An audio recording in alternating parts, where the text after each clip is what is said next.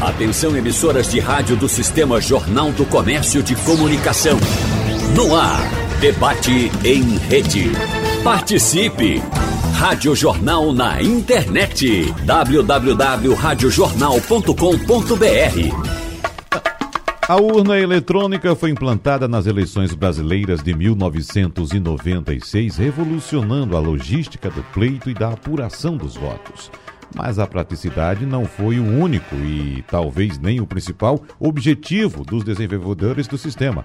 A ideia de informatizar o processo já era debatida há décadas, como uma forma de reduzir a possibilidade de interferência humana e, portanto, garantir a legitimidade dos resultados. Então, no debate de hoje, nós vamos conversar com os nossos convidados sobre a evolução do sistema de votação, considerando fatores como segurança e importância para a democracia. Vamos avaliar também a questão da propaganda nesse período eleitoral. Propaganda verdadeira e, claro, infelizmente, propaganda falsa. Por isso, nós agradecemos aqui a presença em nosso debate do secretário de Tecnologia da Informação e Comunicação do Tribunal Regional Eleitoral de Pernambuco, George Maciel. Secretário, seja bem-vindo. Bom dia para o senhor. Bom dia, bom dia para você, bom dia a todos. É um prazer a gente estar aqui podendo falar aos nossos eleitores e aos seus ouvintes. Muito obrigado pela sua presença. Participa remotamente também da nossa conversa a cientista política, professora na Faculdade de Ciências Humanas de Olinda e analista técnica em políticas públicas, Priscila Lapa. Professora Priscila, seja bem-vinda. Bom dia para a senhora. Bom dia, Wagner. Bom dia a todos. É uma satisfação estar aqui novamente. E aqui em nossos estúdios nós recebemos o juiz de direito do Tribunal de Justiça de Pernambuco, doutor em direito cibernético, pós-doutor em processo digital, professor da linha de cidadania digital do programa de pós-graduação em direito da Unicap e professor da Faculdade de Direito do Recife, da UFPE, e uh, também autor do livro Propaganda Eleitoral, Poder de Polícia e Tutela Provisória nas Eleições, que eu acabo de receber um exemplar com muita honra. Muito obrigado, professor. Seja bem-vindo, professor. Obrigado, Wagner. Bom dia a você, seus ouvintes, a Priscila e a George, e a todos e todas. Professor, vamos falar a respeito uh, da propaganda. E, como eu disse agora há pouco, infelizmente nós temos ainda uma presença muito grande de propaganda falsa, de divulgação de notícia falsa nas eleições. E já entrando também no cerne da nossa questão aqui, que é a segurança da urna eletrônica. Quando eu fui abrir algumas telas aqui, buscando informações que eu já tinha acessado em outras épocas, já me deparei com informação falsa. Então, eu já tinha informação e quando acessei apareceu outra, que dizia o seguinte: só o Brasil e mais dois países utilizam urna eletrônica. E essa informação, estranhei, porque o meu número é bem maior do que com esse. Com certeza. Né? E já nessa informação, já encontrei outra contra-informação apontando que, apontando que essa, que diz que só três países têm urna eletrônica, é falsa. É uma publicação falsa. Na verdade, 46 países, dentre 193, utilizam urna eletrônica. Dentre eles, anote aí você que nos escuta: Suíça, Portugal, Noruega, Austrália, Canadá, Estados Unidos, a eleição dos Estados Unidos Alguns é uma eleição é. estadual. Né, os estados é, é, diferente da nossa, a nossa é centralizada no Perfeito. Tribunal Superior Eleitoral. Os Estados Unidos, cada estado faz a sua eleição. Então, os estados decidem como é que vão fazer, como é que vão colher os votos dos cidadãos. Né? E muitos estados adotam o voto eletrônico, ou pelo menos a contagem eletrônica dos votos. Não é isso? Então, anote aí: uh, são 46 países ao redor do globo que utilizam urnas eletrônicas para suas votações, não somente o Brasil. Mas nós temos um know-how bastante interessante nessa questão, nesse quesito de votação eletrônica, não é isso, doutor Alexandre? Com certeza, Wagner. É, eu atualmente estou compondo no Tribunal Superior Eleitoral uma comissão de observação das eleições. Né? É a primeira vez que nós teremos observadores nacionais e o meu grupo ele ficou exatamente responsável pela aferição das notícias falsas uhum. na internet. Né? Então, isso é, é, algo que eu, inclusive com o George, aqui quando eu fui do TRE, a gente já teve experiência em participar de comitês de, de fake news, para combater as fake news e tal. E a gente se depara com um grande problema, porque na nossa Constituição é proibida a censura prévia. E graças a Deus que é assim. Né? Em nome da liberdade de expressão. Uhum. Mas a censura, a, a, censura posterior ela é possível. Tanto que atualmente já existem é, termos de acordo firmados é, com essas grandes aplicações de internet, né, como Facebook, Google, etc., é, e eles já estão colaborando com o Tribunal Superior Eleitoral e já estão filtrando algumas notícias falsas. E você pode tentar descobrir as notícias falsas pelo que você acabou de falar aqui, pela origem da fonte. Né? Então, uhum. se você tem um veículo de imprensa que realmente tem credibilidade, é, é importante checar. É importante checar se a, a, o link é o link daquele veículo de imprensa, ou se não é um link falso. O próprio conteúdo, erros de português, que são bastante comuns nessas notícias falsas. E esse sistema eletrônico brasileiro, eu tenho, eu tenho a convicção de que ele é não por conta do sistema em si. Né? Sobre esse sistema, George vai poder falar muito melhor do que eu, que tem mais de 30 barreiras cibernéticas, mas, sobretudo, pela logística. Uhum. Não é? São mais de 122 mil urnas no Brasil, não sei quantas aí, George pode falar melhor do que eu, mas elas ficam desligadas da internet. Né? E elas são testadas uhum. previamente na presença do Ministério Público, na presença. Eu fui juiz eleitoral em Recife e a gente fazia essa aferição da, da, da, da, alimentação das urnas com os nomes dos candidatos, e aí a gente chamava a sociedade, os partidos, as coligações e agora as federações, e se fazia um teste, né? isso é feito eleição por eleição. Depois a urna é lacrada, além de ter toda essa proteção né, de informática, cada urna tem nove lacres que são feitos com papel da Casa da Moeda e são rubricados pelo juiz e pelo promotor eleitoral. Se você tentar né, desmontar essa urna, é, esse, esse papel ele rompe e ele solta uma tinta. Então isso é uma garantia a mais. Depois a urna ela é auditável, uhum. diferentemente do que se divulga é, mentirosamente por aí. A urna é o sistema é auditável. Tanto que em 2014 houve uma auditoria é, requerida pelo PSDB e ela foi feita por uma empresa é, internacional, uma empresa estrangeira e constatou que não houve nenhuma irregularidade na votação de 2014. Né? Depois a urna emite uma zerésima. Antes de começar a eleição, Isso. todos os representantes partidários eles têm acesso a essa zerésima que prova que a urna está vazia.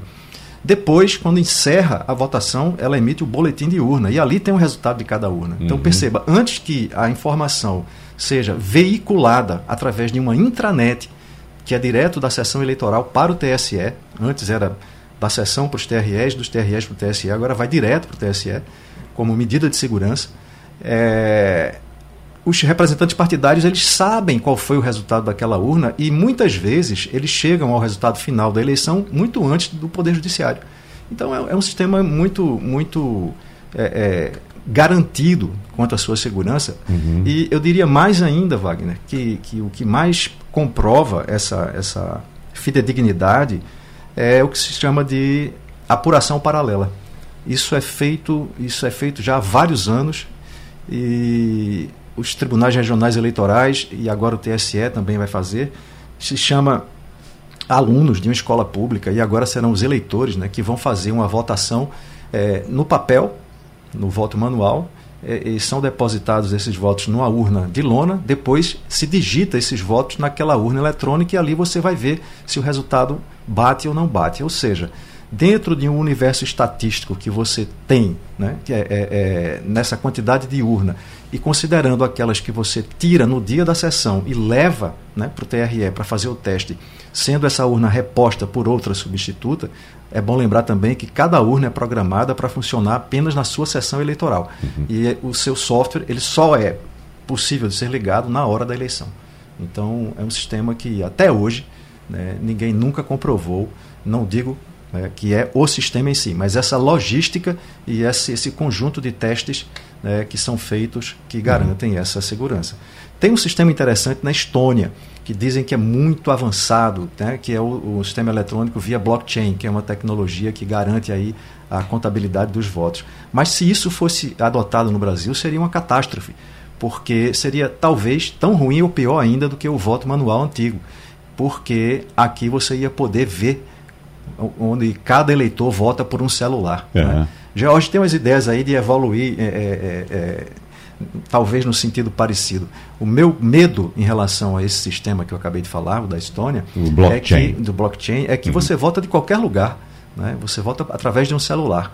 E, e a nossa, a nossa, a, nosso sistema eletrônico de votação, isso foi dito a semana passada numa reunião do TSE, ele foi feito para acabar com a corrupção, para dar segurança da votação. Uhum. Né? A, a, finalidade é essa. Então, alguns países, talvez a maioria ainda use o sistema tradicional de voto é, manual, eles não têm, por exemplo, a Holanda, ela não tem preocupação né, se vai ter corrupção ou não. Isso. Ela pressupõe que não vai ter. Isso. Né? Aqui não, a gente pressupõe o contrário, né? compra de votos, uhum. enfim. É, é, enfim. Exatamente. Eu tenho até um exemplo de um, um, um jornalista que estava na Dinamarca durante um período de eleição legislativa na Dinamarca. Ele estava com um amigo dele, dinamarquês, durante uma viagem, era dia de eleição. Então o amigo parou em uma sessão eleitoral para votar. Mas lá você não para numa sessão específica, você para em qualquer uma e vota. Né? E, então ele estranhou o brasileiro, o jornalista brasileiro estranhou aquela atitude, e quando ele votou, que saiu, pegou o carro novamente, ele foi questionando, você para em qualquer sessão e vota aqui, em qualquer sessão a gente pode parar, pode votar. Ele disse, não, mas assim você pode parar na próxima e votar de novo. Ele disse, não, porque eu já votei. Ou seja, a presunção Exatamente. da honestidade. Exatamente. Então é o cidadão que é. sabe do seu papel, né, é, que é honesto, e o sistema presume que os cidadãos, os eleitores, são honestos Isso. e age dessa forma. Mas eu quero trazer um dos exemplos aqui citados pelo doutor Alexandre, para o, o, o doutor Jorge Maciel comentar também, porque nessa questão, o senhor sabe muito bem, o TRE, a Justiça Eleitoral sabe muito bem a tradição que o Sistema Jornal do Comércio de Comunicação tem na cobertura de eleições. Nós aqui na Rádio Jornal também acompanhamos tantas eleições historicamente. E na eleição passada, em 2020, nós tivemos aquele atraso na divulgação lá no TSE. Foi. E nós fizemos uma apuração paralela aqui. Como temos repórteres em cidades do interior, em praças do interior, então ficou aquele silêncio absoluto e a gente já habituado, porque ficava aguardando só o tempo. A gente faz um debate aqui com os nossos convidados e em alguns minutos começam a ser divulgados os primeiros números. Daquela ocasião em 2020 não foi assim. E ficou aquele silêncio, aquele vácuo, aquele buraco. E cadê o resultado? Cadê o resultado? Cadê o resultado? Os nossos repórteres em cidades do interior passavam, então, de sessão em sessão, como as cidades são pequenas, anotavam o resultado do boletim de urna divulgado pela, pela sessão eleitoral e simplesmente somavam. Não, aqui ó, eu eleito foi o prefeito tal. Não houve nenhuma divergência, doutor Jorge. Nenhuma divergência. Né? Porque os números que foram publicados ali no boletim de urna foram os números enviados para o Tribunal Superior Eleitoral, que simplesmente demorou em divulgar oficialmente. Mas nós tínhamos essa, essa apuração paralela, doutor Jorge. É, aproveitando, Wagner, assim, só para. Chegue mais perto, por favor, desse microfone. Só para poder o pessoal entender, porque aí uhum. existe muita lenda, e aí às vezes o eleitor normal ele não entende como é que funciona o processo. A primeira coisa, só para poder se ter uma ideia, porque às vezes se compara uma eleição da magnitude da nossa eleição brasileira com eleição de síndico, por exemplo, de prédio. É. Assim, eu vou dar só números para você ter ideia da dimensão do que é uma eleição no Brasil. A gente tem hoje um eleitoral de, de mais de 150 milhões de eleitores, numa população de quase 214 milhões. Então é gente, é muita gente. É uma eleição de dimensões continentais. Né? E a gente da Justiça Eleitoral não deixa nenhum território, nada, tribo de índio isolada na Amazônia, a gente chega lá. Uhum. Não existe nenhum eleitor no Brasil que não vá ter acesso à urna eletrônica. Então, assim, essa logística da gente, eu brinco, se a gente não estivesse fazendo a eleição, a gente era, eu acho que, o maior empresa de logística, porque a gente consegue fazer isso num tempo muito pequeno. Para você ter ideia, a gente está preparando urnas ainda aqui em Pernambuco até amanhã. Os irmãos lá do norte já tiveram que fazer esse processo um pouco antes, porque vai ter que ter canoa, helicóptero, etc., para poder transportar essas urnas. E lá nesses locais nem energia tem. Então a gente vai com antena de satélite, etc., para transmitir esses votos.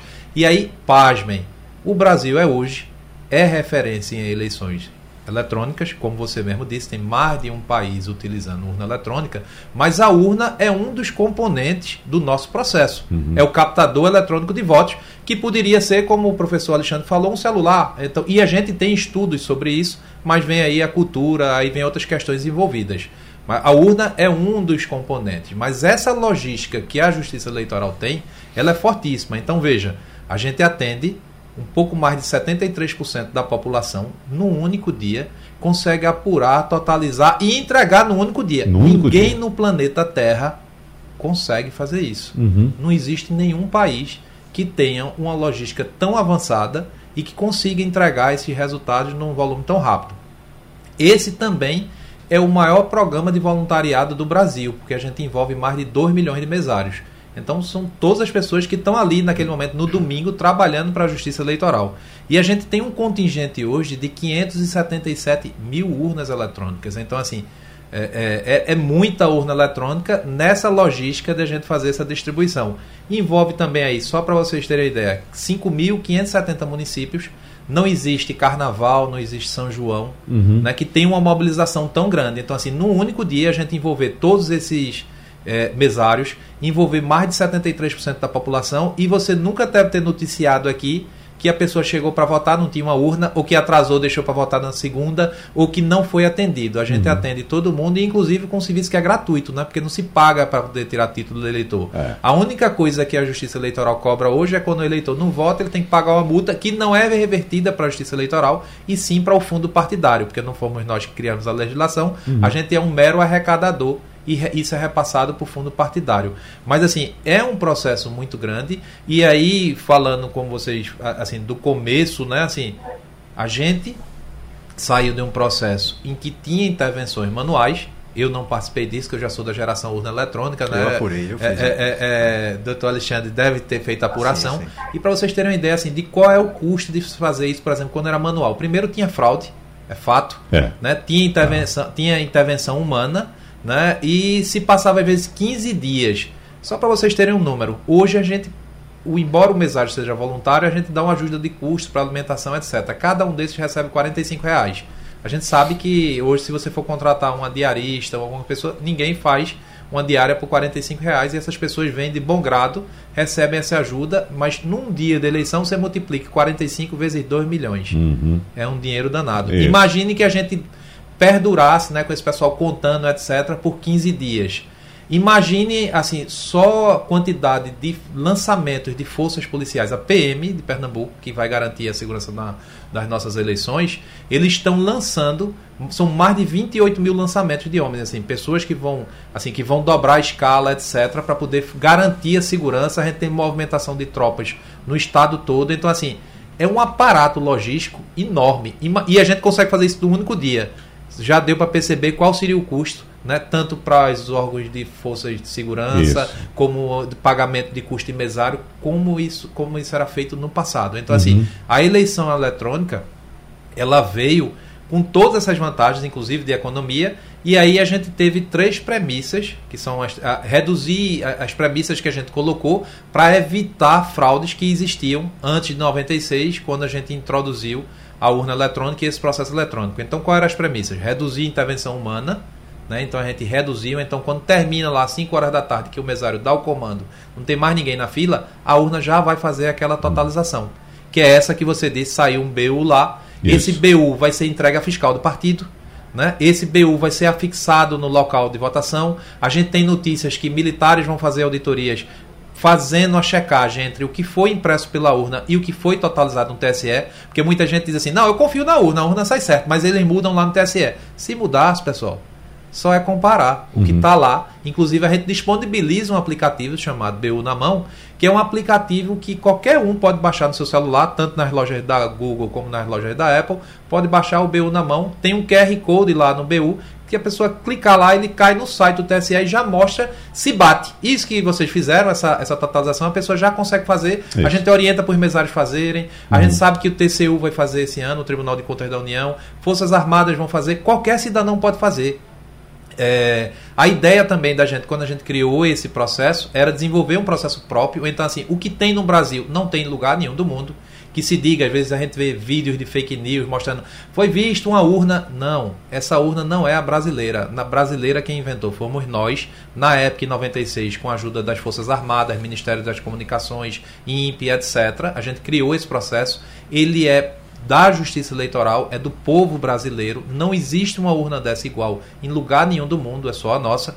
E a gente também tinha essa ideia de desenvolver um equipamento próprio. E nesse equipamento, que é uma coisa que muita gente não sabe, uhum. ele tem uma segurança baseada em hardware. Então, assim, a gente tem lá um perímetrozinho criptográfico com chaves de segurança que nem o fabricante da urna tem acesso, ninguém tem acesso a não ser a Justiça Eleitoral, obviamente ela está com as assinaturas, aquelas dos sistemas lacrados que foi feita dia 2, que uhum. teve OAB, etc. Então, assim, a gente tem um, um, um, programa de eleição só roda nas nossas urnas, se identificar qualquer divergência, a urna se desliga. Então, assim, a gente conseguiu fazer quase como assim, uma comparação para o ouvinte entender o iPhone só roda programa de iPhone. Você não consegue botar programa de iPhone no Android, no Android é da né? mesmo jeito. Exatamente. A urna da gente não é um computador normal, é feito pela Justiça Eleitoral com uma série de seguranças e a gente tem um domínio completo desse procedimento. Então, assim, é impossível a pessoa conseguir vulnerabilizar sem que seja detectado. Então, assim, esse processo é muito seguro e como o professor Alexandre falou, a gente, desde 96, não tem um caso de fraude. Um! Uhum. Um caso de fraude. Exatamente. Não existe. É. Jorge, só para acrescentar, seria interessante também deixar claro aqui para os ouvintes que de dois em dois anos o TSL convida professores, convida. Sim, a gente. Não é? O teste público, né, a gente tem. Olha, não, a gente não tem notícia, se algum ouvinte tiver, pode informar para a gente. A gente não tem notícia de nenhuma empresa, de nenhum órgão público que faça o que a gente faz. Novembro do ano anterior à eleição, a gente faz um grande teste público de segurança. O que é isso? Universidades, Polícia Federal, hackers, do, do, de onde vier, eles podem submeter para o TSE. Ó, eu quero vulnerabilizar a urna, eu quero participar desse teste. Com a urna aberta. Com a urna do jeito que for. É como a gente coloca durante umas semanas, eles têm, eles têm a, a, a oportunidade de tentar vulnerabilizar. E a gente faz isso há vários anos e a gente não tem notícia, você nunca deve ter tido notícia assim, um banco que faça isso, ó, tente aqui ver roubar o dinheiro, alguma instituição que consiga fazer um teste desse tão grande, teste público de resultados públicos. Uhum. Então, o que é que a gente faz? Chama todo mundo para tentar vulnerabilizar. Ninguém Pasmem, com uma semana, o cara com a urna na mão, desmontada, chave de fenda, etc., ninguém conseguiu vulnerabilizar ainda, mudar um voto, etc. Nunca, uma semana. Então, eu posso dizer a você, o professor Alexandre falou, tem lacre, tem tudo, a gente tem uma série de dispositivos de segurança. Mas se eu botar uma urna aqui e chamar o hacker da caixa prego, vem aqui para ver se abre. Eu deixo uma semana com ele, ele não consegue uhum. vulnerabilizar. Imagine você conseguir fazer isso em 577 mil urnas. Se uma ninguém nunca conseguiu fazer. E não é, é universidades, é, é, Polícia Federal, etc. A gente nunca conseguiu. Nunca eles conseguiram ter sucesso num caso de fraude. E elas não... não ficam em rede, né, uhum. assim, isso é importante. Também, isso é importante. Agora, eu não sei se é, Dr. Jorge tem dados aqui do, da quantidade de eleitores no Brasil com idade abaixo de 40 anos, que são, acredito, os eleitores que conheceram somente o sistema eletrônico de votação. Eu vou trazer esse assunto agora para a professora Priscila Lapa, porque nessa questão da interferência humana na eleição, professora eh, Priscila, eu estou lembrando de, da época em que havia a, tanto a votação quanto a apuração manual, e eu tenho uma irmã que foi em uma eleição fiscal é, é, da eleição por um partido, e ela acompanhou a apuração Pois ela chegou em casa, a professora Priscila, sabendo o voto da família todinha. Em quem, porque ele, ela conhecia a letra todo mundo, então veja o nível de interferência humana na eleição, claro, além dos casos de roubo de voto, que eu já exemplifiquei aqui. Uma vez eu votei em um candidato, isso no ano de 1994, a eleição não era, não era uh, eletrônica ainda, e na sessão depois eu fui conferir quantos votos o meu candidato teve, e para surpresa do doutor Alexandre, zero. Nem o seu foi Nem computado. o meu foi computado. eu, eu, eu, acho que eu sei escrever, né, colocar os números e tal. Mas, professora Priscila, a senhora gostaria de abordar a partir de que ponto? Vamos lá, né? Uhum. É, depois dessa aula aí, né, técnica dos meninos, assim, uhum. fica difícil a gente falar, mas tem um componente cultural né, que é importante de, de crenças, de valores que estão aí relevantes na política. Né? A política ela não é feita só de racionalidade. E o que aconteceu no Brasil nos últimos anos é que foi criado um clima né, de emo, emocional, inclusive, com base em alguns gatilhos emocionais, para que a gente descredencie as nossas instituições. E aí isso não é apenas é, essa questão do sistema eletrônico de votação, é apenas uma ponta de um iceberg, de uma discussão né, mais, ampla, mais ampla que as pessoas têm feito sobre as nossas instituições democráticas, só que sem argumentos né, racionais que possam amparar essas discussões. Uma coisa que, quando me perguntam sobre esse tema, eu sempre digo, é que não existe instituição dentro da democracia que não seja passível de análise, controle social, crítica, aprimoramento, né, todas as instituições, sejam elas né, tanto do judiciário como do executivo, do legislativo. Aliás, essa tripartição ela já parte do pressuposto dos controles, dos freios e contrapesos necessários para você estruturar uma democracia, uma república. Mas uma coisa é a gente entender é, a necessidade de aperfeiçoamento das nossas instituições democráticas, nos levando para um patamar superior. Outra coisa é a gente querer destituir né, nossas instituições daquilo que são conquistas. Eu acho que quando a gente escuta um técnico, toda vez que eu escuto né, um técnico falando sobre o nosso processo eletrônico de votação, me, me enche de orgulho de ser brasileiro e fez sentir qualquer tipo de ameaça né, orquestrada contra atores políticos ou contra um processo que é super legítimo. Né? Então, eu acho que isso faz parte, obviamente, desses choques que a gente tem vivenciado. A gente pode olhar por um lado positivo, é, ser, fazer parte de um amadurecimento democrático, mas a gente pode ter o risco, né, tangenciar aí um risco de estar colocando fora, jogando fora, é, conquistas importantes né, da nossa cultura política, do nosso sistema político. E sem dúvidas, toda vez que a gente olha para essa discussão de uma forma mais técnica, menos emocional e mais racional, a gente fica convencido de que talvez a gente esteja deslocando os nossos esforços enquanto sociedade, né, enquanto cidadãos, para um problema errado. A gente está procurando um problema quando a gente tem uma série de uhum. questões dentro do processo eleitoral que a gente pode sim aprimorar. Essa que é, alguém, acho que foi o George, tocou é, na questão do fundo partidário, né, o famoso fundo eleitoral também, que tem sido alvo nas últimas semanas, inclusive candidatos que estão se sentindo prejudicados pela forma como os seus partidos criaram os critérios de distribuição. Então, a gente tem uma série de mecanismos que podem interferir, sim, diretamente no resultado das eleições, que a gente não está discutindo com a mesma profundidade, com a mesma seriedade. Então, é como se a gente estivesse deslocando os nossos esforços, né, enquanto controle social, de questões que são importantíssimas, que podem, de fato, desequilibrar a disputa. É, o uso da máquina, acho que essa eleição de 2022, ela traz isso, essa discussão de forma muito clara. Podem, quem quiser ficar irritado com esse tema, que fique, mas é um fato uhum. importante do nosso amadurecimento democrático a gente discutir como é que os governantes que estão ainda investidos no cargo público, como é que eles têm utilizado os recursos institucionais em favor das suas próprias candidaturas e dos seus apoiados, daqueles que eles apoiam. Isso, essa crítica não serve é, apenas para Bolsonaro, ela serve para qualquer governante. Aqui em Pernambuco a gente tem tido, nesse momento, né, da, dessa reta final de eleição, uma discussão muito forte sobre o uso da máquina e tudo mais. Isso não pode passar despercebido. Então eu sempre digo, ficar discutindo exaustivamente, claro, nenhuma instituição ela não ela deve ser blindada do controle social, da crítica e da análise.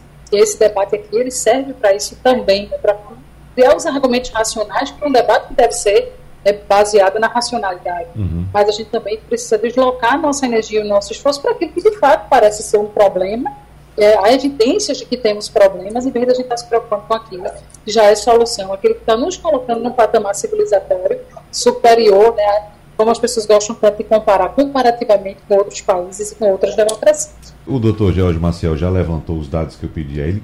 Observe como é a tecnologia. Se fosse em outra época, doutor George, né, você teria que voltar uh, a regimentar uma série de, de, de uh, servidores do tribunal, fazer uma pesquisa nos arquivos para levantar. Mas aqui você já levantou a quantidade de eleitores com menos de 44. A gente de 16 de anos a 44, 54,43% da população. Isso é um pouco mais de 84 milhões de pessoas. 84 milhões de pessoas que supostamente não conheceram o processo físico Isso. de votação. A votação no papel. Porque 44 para votar, então a pessoa começou a votar aí uh, dá 34, 28 anos né, há 28 anos. Começou a votar há 28 anos, né, que vota isso. a partir de 16.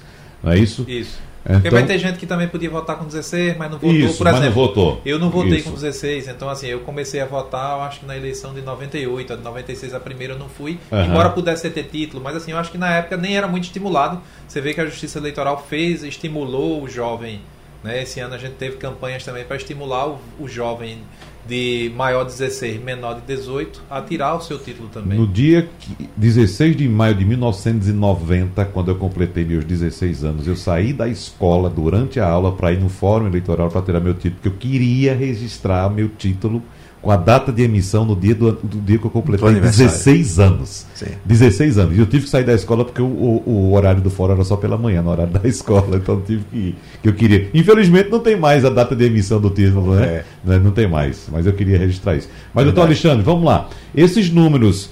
Uh, a gente pode apontar como sendo os responsáveis por essa balbúrdia toda que se criou no Brasil, essa desconfiança em torno do processo eleitoral eu dei aqui meu exemplo do que eu conheci do, do, do, do processo manual, né? o voto no papel em relação ao voto eletrônico. Então, talvez por isso esse contingente tão grande de pessoas que sequer tem noção de como era a votação no papel lá atrás, talvez por isso tenha tanta reverberação esse tipo de coisa. Acredito que sim, Wagner, uhum. porque quem conheceu o sistema manual de votação, é, se for minimamente uma pessoa honesta, né, ela vai concordar que o processo anterior né, de, de voto manual era extremamente passível de fraudes. Basta lembrar que aqui no Capibaribe apareceram urnas de lona boiando, uhum. né, a pessoa podia preencher um voto em branco. Enfim, era uma coisa absurda. Ah, então acho que, que você tem razão. Esse pessoal que não conheceu, os mais jovens, como, como era a realidade anterior, tendem a desconfiar, porque tem em mente que nenhum sistema informático é 100% seguro. Né? Isso o professor Silvio Meira vive falando, uhum. né? e ele tem razão. Mas o nosso caso é que a, a, a, votação eletrônica brasileira ela não se baseia exclusivamente nesse sistema. É toda essa logística que George falou aqui, né? de, de uma forma tão convincente. Para você ter uma ideia, eu convidei George para participar de uma aula dos meus alunos do doutorado. E ele foi debater a segurança da urna eletrônica com uma doutoranda de ciência da computação. E depois do debate, eu fiz uma eleição na, na, na sala e perguntei quantas pessoas, de, de, acho que tinha alunos de graduação também, tinha umas 60 pessoas, só uma pessoa ficou acreditando que era inseguro o, o sistema. Né? Então, é a falta de desconhecimento também. Né? Uhum. Essa ideia de que se o voto fosse impresso ali na urna, que você poderia é, é, fazer a checagem, quando na verdade isso serviria para é, se comprar votos. Uhum. Então, essa é uma questão. E outra é que muita gente que difunde mentira né, na, na mídia né, em geral que já foi eleita tantas vezes nesse sistema eleitoral de votação eletrônica e agora tenta desacreditá-lo. Né? Pessoas que já foram eleitas né, inúmeras vezes uhum. e agora dizem que o sistema, que vem cada vez mais evoluindo, ganhando mais segurança, seria inseguro. E é interessante também, Wagner, é fazer um registro de que o Tribunal Superior Eleitoral, para estas eleições de 22, deu uma guinada na sua jurisprudência, mudou a interpretação, para ficar mais claro. Né? No sentido de que a divulgação de notícias falsas em redes sociais, na internet, vai ser considerado motivo para cassação de diploma de candidato eleito uhum. ou de registro de candidato em processo de, de eleição. Então, isso é muito importante, como aconteceu no caso, o, o, precedente é o caso do deputado Fernando Francischini, do, do, do, Paraná, que foi eleito e, na véspera da eleição, ele divulgou vídeos contra as urnas eletrônicas, uhum. dizendo que o processo era inseguro, que tinha fraude, e ele foi cassado. Uhum. Né? Então, houve uma, uma, uma mudança completa. Né? E, recentemente, isso é importante também a população saber, né? não divulgue notícias falsas. Aqui, no mês passado, o TRE puniu um médico que divulgou uma, uma, uma fake news. Né? E, enfim, a pessoa vai dizer, a defesa é, eu, eu não sabia que era é notícia falsa. É notícia falsa. Uhum. Então, cuidado, né? porque a gente tem que pesquisar a fonte né? uhum. e não uhum. sair divulgando aquilo que a gente, pelo menos, não tenha certeza de que é verdadeiro. Exatamente. É, doutor George, queria abordar algum ponto que foi tocado pela professora Sim, Priscila? eu acho que é importante, uhum. assim, a professora tratou de um tema que, inclusive, ele é bem importante para nós, a possibilidade de ser auditado. Então, assim, não é de hoje. A gente tem tido aí desconfianças com relação ao processo, assim, só para ficar bem claro para a população. Uhum. Hoje o sistema eletrônico é feito dessa forma porque a legislação assim impede. Né? Temos capacidade de fazer de qualquer outra forma? Sim. A gente podia fazer com voto impresso? Também. Fizemos isso, inclusive, em 2002. Né? Mas aí em 2002, quando a gente colocou a impressora, a gente fez um teste aqui em Araçoiaba, não sei se você se lembra, é, é, eu aí tive sim contato com a urna de lona, né? E passei três dias lá no, no cartório contando votos. Mas aí a gente demonstrou, por exemplo, nas estatísticas, por exemplo, população do Rio de Janeiro que utilizou esse sistema, 60% nem conferiu. Né? A gente teve mais quebra, né? porque aí você tem mais equipamentos. Mas é, é, é só para fechar esse assunto, o que é que foi feito? A Justiça Eleitoral é quem mais entende de eleições no Brasil.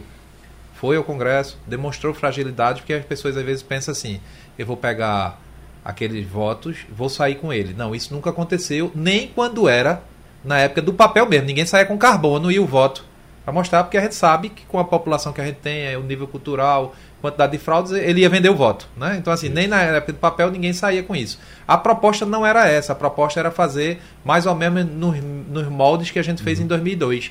Mas a gente mostra também que aí você cria uma vulnerabilidade, que é você fazer confrontos de voto, papel, voto de papel com voto eletrônico, e aí ter, por exemplo, quem é que guarda essa urna de papel?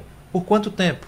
Quanto tempo vai durar? Né? Assim, se tiver essa, essa, essa comparação, o que é que a gente vai fazer? Se a pessoa subtrair um papel, qual é o que vale? Vai judicializar, né? Se uma pessoa colocar outro papel, porque no que você coloca papel no meio, aí qualquer um frauda.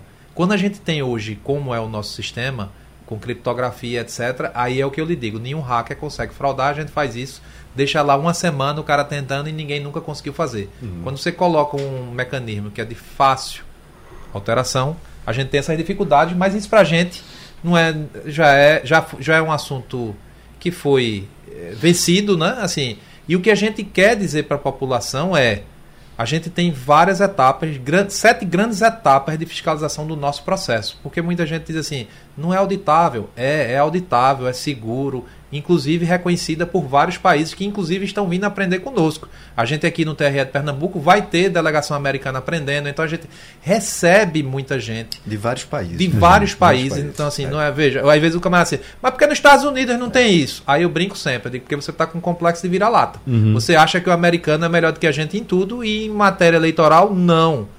Não, são, não é. E assim, você vai ver estatísticas de Harvard falando se fala da eleição brasileira como sendo um produto muito maduro e eu acho que deveria ser orgulho para todo claro, brasileiro. Claro, sem dúvida. E aí, falando nessa oportunidade de fiscalização, que não é de agora que a Justiça Eleitoral vem fazendo, se faz há muito tempo, a gente tem, no desenvolvimento dos sistemas, a oportunidade de auditoria, a gente disponibilizou o código-fonte com um ano de antecedência uhum. para as entidades fiscalizadoras eh, auditarem. Lacração dos sistemas, esse ano a gente teve PTB, só um partido veio. Aí fica interessante, né? Assim, o pessoal fala, mas só um partido compareceu na lacração. Uhum. A gente teve Forças Armadas assinando, OAB, Ministério Público, presidente TSE, a gente teve mais Controladoria Geral da União, eles estão lá assinando para garantir que o software que a gente está usando foi esse que foi auditado.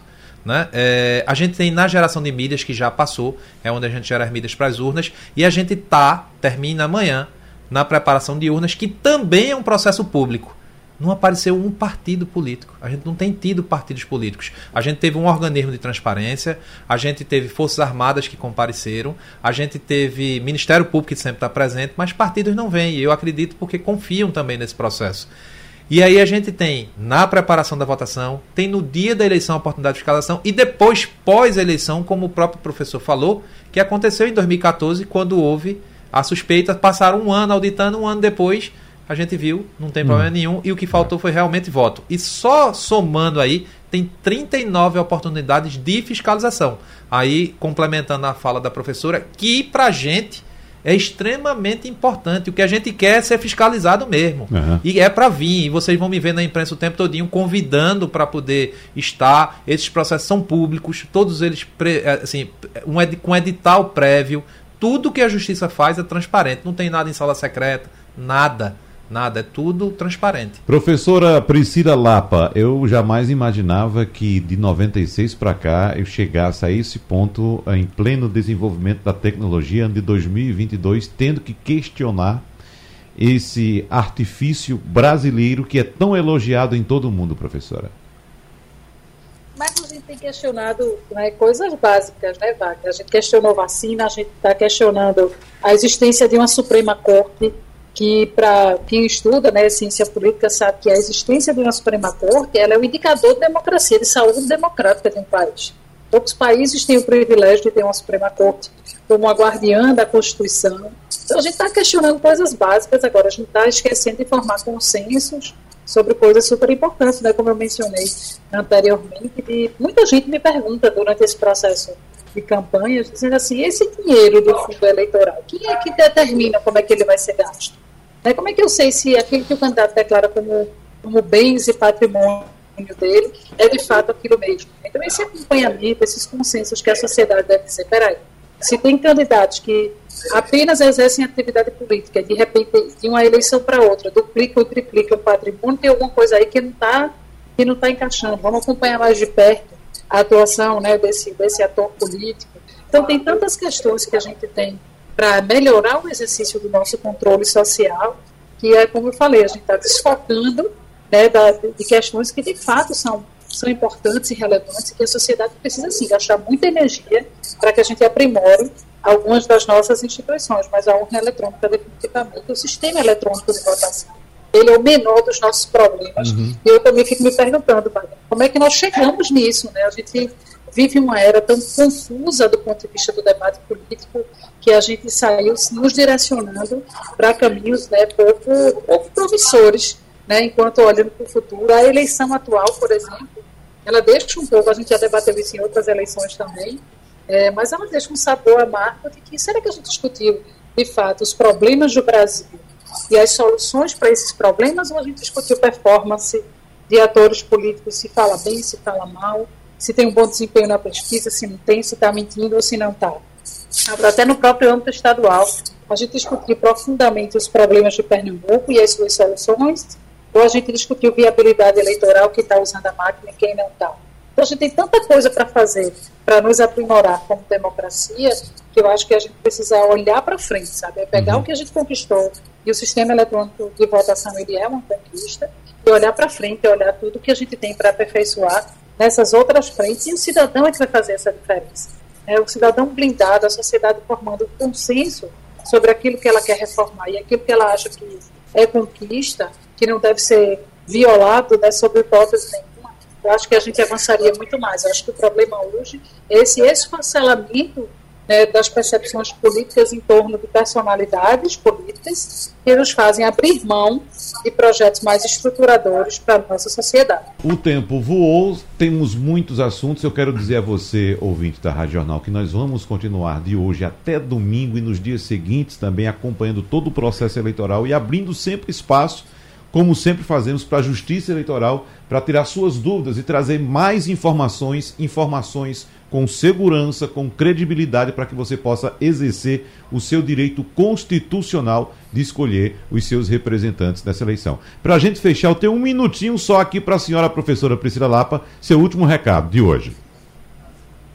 Não, parabenizar pelo debate, o tema nunca está esgotado, né? e não proximidade assim, da eleição. É importante que as pessoas se sintam seguras, aquelas que não embarcaram nessa onda de descredibilizar né, o sistema eleitoral, que elas possam usar esses argumentos trazidos aqui pelos especialistas no debate para fazer isso, trazer isso com uma lógica mais racional. Ótimo. Então vamos fazer o seguinte, doutor Alexandre Pimentel, doutor Jorge Maciel, para a gente fechar com vocês dois agora os assuntos que ficaram pendentes na conversa de hoje, que evidentemente carecem de mais tempo que a gente pode conversar ao longo da semana. Fique à vontade, doutor Alexandre. Eu, eu apenas enfatizaria, Wagner, que para os eleitores, né, dizer para os seus ouvintes, não divulguem notícias falsas. Uhum. É crime. Né? É, é, crime previsto é no Código Eleitoral. Compartilhar né? é crime. Se Isso. eu receber e passar para outra pessoa, estou cometendo um crime. Está cometendo um crime possível até de ser punido com detenção de até um ano, além de pagar uma multa que pode variar de 5 mil até 30 mil reais. Uhum. Então, é, isso já está acontecendo, Wagner. Já tem pessoas sendo punidas. Então, é, é cautela, né? A eleição é a festa da democracia. Todos nós temos direito de apoiar o candidato que nós quisermos, né? mas cuidado com o compartilhamento de notícias falsas. Doutor Jorge. Eu primeiro gostaria de agradecer, né, e em nome do TRE, assim, tranquilizar o nosso eleitorado, para que eles tenham certeza que, com relação à segurança, não tem aperreio nenhum, as urnas são seguras, o processo é seguro, é auditável, está é fiscal, tá sendo fiscalizado. Então, assim, não se preocupem com isso. Se preocupem agora agora que a gente tem menos de uma semana para a eleição, e eu acho que muita gente nem definiu seu deputado federal, seu deputado estadual. Pesquisem. Eu acho que o momento agora não é estar tá falando de segurança de urna, não é nada disso. É saber em quem realmente vocês vão votar. pesquisar quem é essa pessoa, porque vocês vão passar quatro anos sendo governados por esses que vão ser escolhidos nessa eleição. Quatro uhum. anos é muito tempo. Quatro anos pode dar uma evolução muito grande para o país, para o Estado, né? Assim, então a gente tem aí esse recado. Pesquisem isso e já anotem. Eu vou usar uma frase da minha avó que dizia assim: mais vale a pior das tintas do que a melhor das memórias. Uhum. Então pegue um papelzinho, coloque lá na ordem deputado federal é o primeiro que vai ser votado, depois deputado estadual, depois senador, depois governador e presidente. Tem uma coisa que acontece muito. Às vezes a pessoa diz, eu só quero votar para governador, só para presidente. Hum. Mas ela vai começar pelo deputado federal. Se ela colocar de qualquer só, forma. De qualquer forma, ela hum. começa pelo deputado federal. Se ela colocar só dois dígitos, aí ela vai dizer assim: não está aparecendo a foto. Óbvio ela está votando na legenda, uhum. né? Ou no número inválido, se não tiver aquela, né? né? Então Isso. ela está votando e o mesário vai saber orientar. Uhum. Porque se essa pessoa disser, eu não estou vendo a foto, o mesário vai ver lá no terminal em quem ele está votando. Doutor George, eu quero pedir para o senhor ficar de prontidão durante essa semana. A gente vai incomodá-lo bastante, no bom sentido, claro, para a gente trazer sempre informações. Mas agora a gente tem que encerrar o nosso debate, porque senão o TRE vai pegar no pé da Rádio Jornal, que a gente tem que transmitir. obrigado, doutor Alexandre, doutor George, professora Priscila, muito obrigado. Vamos nos encontrar durante a semana, muitas vezes. Tchau, tchau e até a próxima. Sugestão ou comentário sobre o programa que você acaba de ouvir, envie para o nosso WhatsApp 99147 8520.